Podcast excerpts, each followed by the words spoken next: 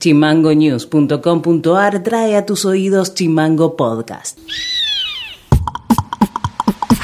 Hola, ¿cómo están? Este es el resumen informativo de este miércoles 10 de noviembre. Y estas son las tres más de Tierra del Fuego.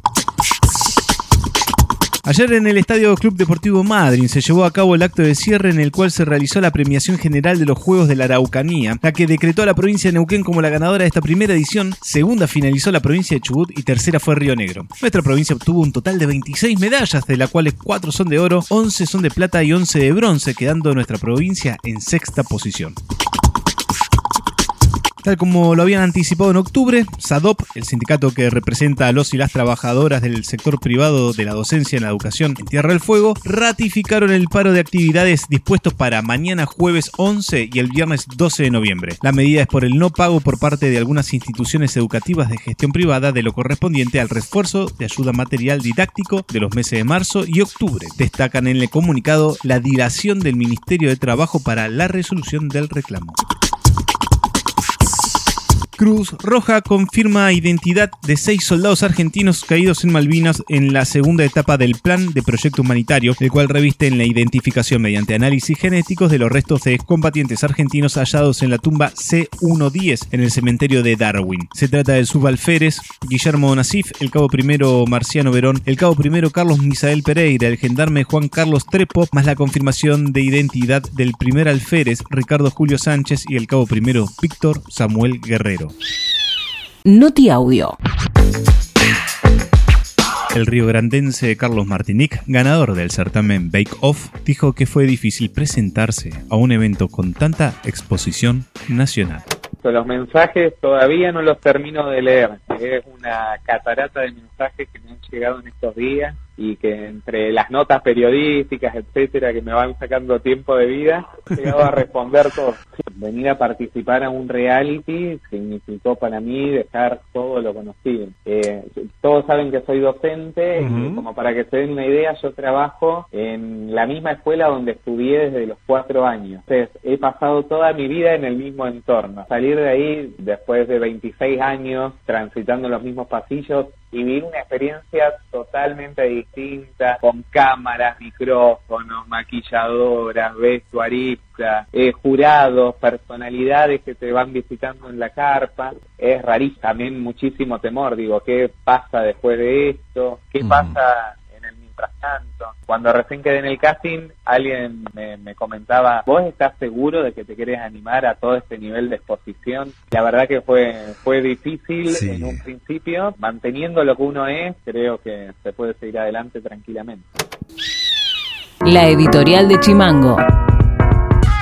Este domingo se vota definitivamente los dos diputados o diputadas que ingresarán por los próximos cuatro años a la Cámara para representar, según dicta la Constitución Nacional, al pueblo. Tenemos que hablar del sistema electoral, esa institución que según unas reglas se elige un representante que deviene de un partido político para luego acceder a la elección general. Desde el 2009, en la ley 26.571, en Argentina existen las primarias abiertas, simultáneas y obligatorias, siendo la última reforma que hubo al sistema electoral conocida hasta hoy única en el mundo, ¿no? Por su condición de obligatoria esas primarias.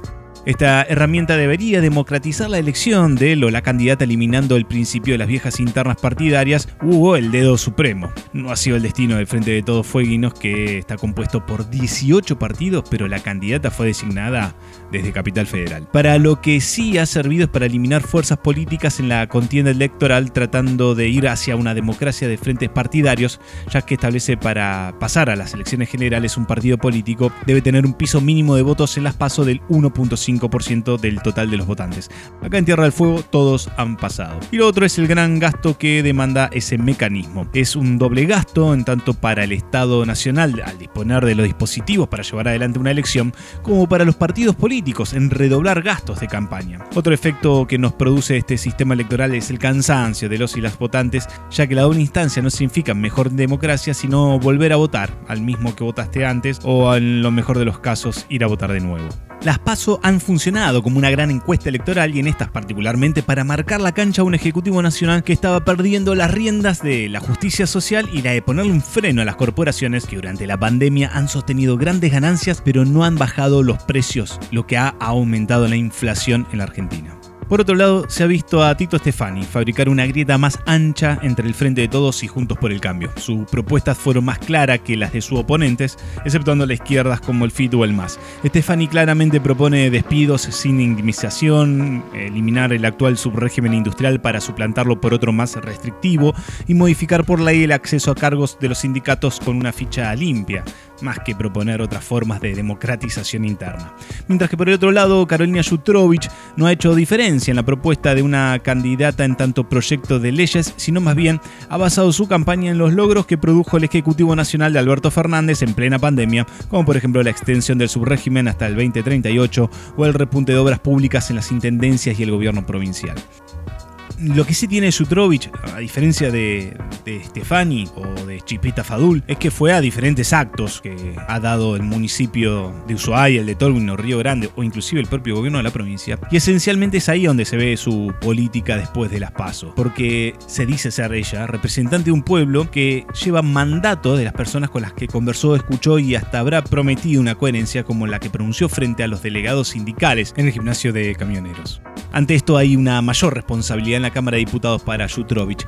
Si no cumple con lo antedicho será una gran decepción a la política. Y en tiempos donde se está decidiendo una nueva época, luego de que la pandemia produjo mayor concentración de riqueza en los ricos y mayor pobreza en el resto de la población, así como también un mundo donde el cambio climático sin dudas transformará nuestras relaciones sociales como un nuevo mapa geopolítico inclusive, levantar la mano o poner palabra en el Congreso debe ir en consecuencia de esa representación. Si no, lamentablemente alimentará el discurso de la derecha vernácula. De Tito y de ya sabemos, irán en contra de todo lo que signifique progreso para el pueblo. Uno lo dice abiertamente con proyectos que eliminan derechos y la otra es una propietaria que en plena pandemia no ha hecho mucho para paliar las necesidades de sus locatarios. Y la izquierda podremos esperar su capacidad de denunciar a las instituciones gubernamentales que están corrompidas, no por el acto de robar dinero, sino corrompidas en el orden de que están cerradas a los expulsados del sistema como son los desocupados y precarizados que no consiguen respuesta.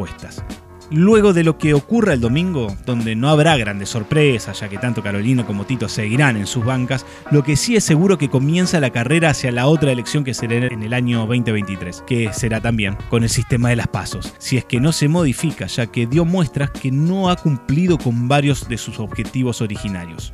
También podremos soñar que para ese momento se llegue con mayores propuestas e ideas y no tanto apelando a la grieta.